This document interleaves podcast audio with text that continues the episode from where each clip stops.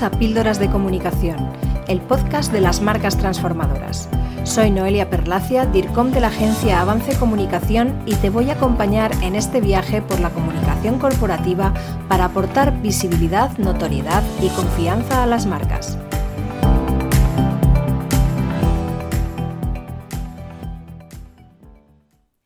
En anteriores episodios de Píldoras de Comunicación hemos tratado ampliamente el tema de la creación de marcas, tanto desde el punto de vista de su esencia como en lo relativo a sus aspectos visuales y narrativos o textuales.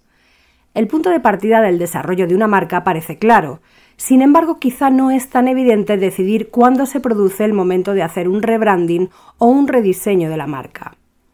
La marca es como un ser vivo, nace, crece, incluso se reproduce, puesto que el negocio puede ir creciendo y dando pie a una arquitectura más o menos extensa, y puede llegar un momento en el que desaparezca. La evolución de la marca y el negocio suele ir en paralelo, y por ello cuando las circunstancias de la actividad de la empresa o del propio sector cambian, la marca también debe hacerlo. En este episodio de Píldoras de Comunicación comentaremos algunos casos de situaciones en las que se hace necesario un rebranding. La marca debe evolucionar y adaptarse a las tendencias del mercado. Eso no significa que no pueda tener su propia personalidad. Puede y debe tenerla, pero con el suficiente dinamismo como para no quedarse obsoleta y conectar de forma permanente con sus públicos. Un cambio en la marca no debe llevarse a cabo de forma caprichosa, porque esto puede llevar a una desconexión, y eso sería prácticamente una sentencia de muerte. Entonces, ¿cómo saber cuándo debemos acometer un rebranding? Básicamente, el punto de partida será el momento en el que la marca está en una fase de decadencia o está quedando obsoleta, cuando el propio negocio y sus objetivos han cambiado y ya no se identifican con los que vieron nacer a la marca original, y cuando se necesita dar un giro al posicionamiento o necesita diferenciarse de manera diferente de su competencia. Hay que tener en cuenta que el rebranding puede suponer un cambio total de la marca, incluyendo su propósito, sus aspectos visuales, su nombre y sus aspectos narrativos o textuales, puede implicar la modificación de algunos de sus aspectos o puede ser una evolución de la marca actual. Según los motivos por los que se lleva a cabo el rebranding y los objetivos de la marca, deberá determinarse si se opta por unas opciones u otras.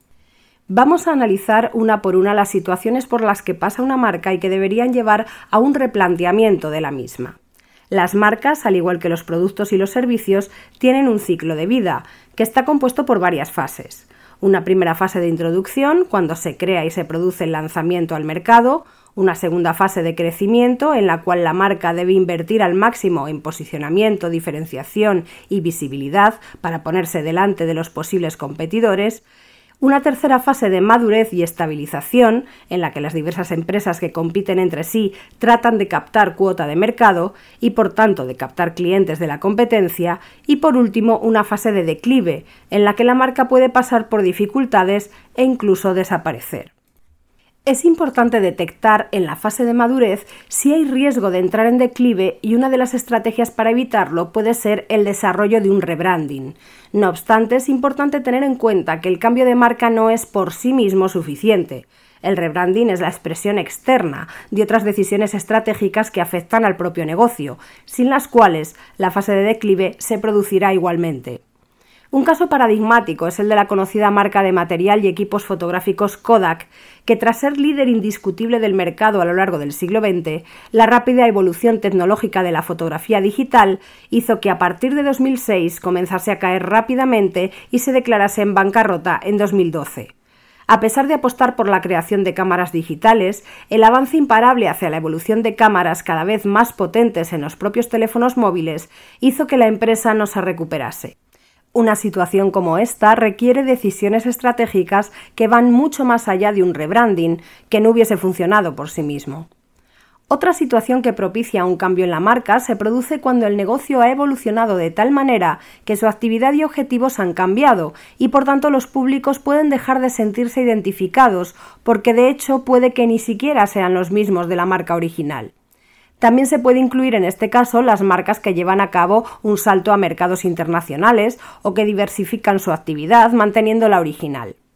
Un ejemplo claro de evolución de modelo de negocio es Netflix, que nació como servicio de alquiler de DVDs online en los años 90 y sin embargo, cuando el alquiler de películas cayó en declive y grandes empresas como Blockbuster desaparecieron, Netflix enfocó su negocio hacia el streaming, compaginándolo con el alquiler de DVDs, pero no tuvo éxito hasta que en 2012 comenzó a producir su propio contenido, distribuyéndolo en la plataforma de streaming y alcanzando un gran éxito. Una evolución del negocio como esta, lógicamente, ha requerido que la marca también haya ido evolucionando a lo largo del tiempo. Por último, aunque hay otros diversos factores que pueden llevar a un rebranding, la tercera situación de la que vamos a hablar es cuando es necesario replantear el posicionamiento de la marca o diferenciarse de forma clara o diferente para poder crecer y consolidarse. Hay un ejemplo reciente que incluye varios factores de los ya comentados, la decadencia de la marca, la evolución del negocio y el posicionamiento es el caso del cambio de Facebook a Meta. Facebook había caído en un proceso de decadencia impulsado por diversos problemas legales de competencia y privacidad. Esta situación, unida al giro hacia el desarrollo del metaverso, han hecho que la compañía haya realizado un gran esfuerzo de cambio total de su marca, potenciando su imagen y su apuesta por la realidad virtual.